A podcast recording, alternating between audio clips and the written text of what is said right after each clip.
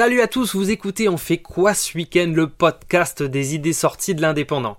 Je suis Johan et j'ai sélectionné pour vous quelques suggestions qui valent le détour.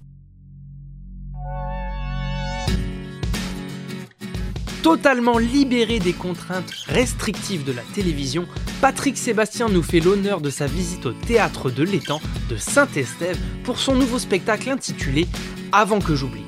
Drôle, tendre, émouvant et corrosif, les amateurs du corésien pourront durant 1h40 apprécier les dernières imitations, chansons et même certains secrets de choses qu'il n'a jamais pu dire à la télévision.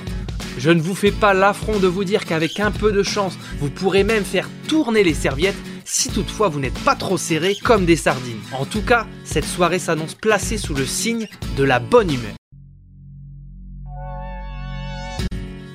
En ce début d'année, le Mediator accueille samedi soir Philippe Catherine, un artiste singulier que j'ai pour ma part toujours eu un peu de mal à cerner. Ce qui est certain, c'est qu'il fait l'unanimité dans les PO car le concert est complet. Durant ce week-end hors saison, vous aurez peut-être la possibilité de le voir réaliser son fantasme de manger sa banane tout nu sur la plage et pourquoi pas à Canet.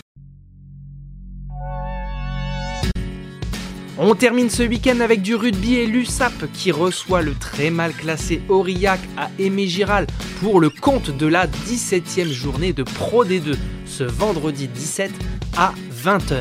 Les USAPistes auront besoin d'un maximum d'encouragement d'ici la fin de saison pour maintenir l'espoir d'une remontée en top 14. On peut compter sur les supporters catalans qui, même en hiver, sont là pour mettre la bonne ambiance au stade en ce début de soirée. La victoire est impérative. Voilà, c'est tout pour cette semaine. Profitez de ceux qui vous entourent et surtout, sortez de chez vous. Retrouvez toutes nos idées sorties et nos podcasts sur l'indépendant.fr et Spotify. Bon week-end et à la semaine prochaine.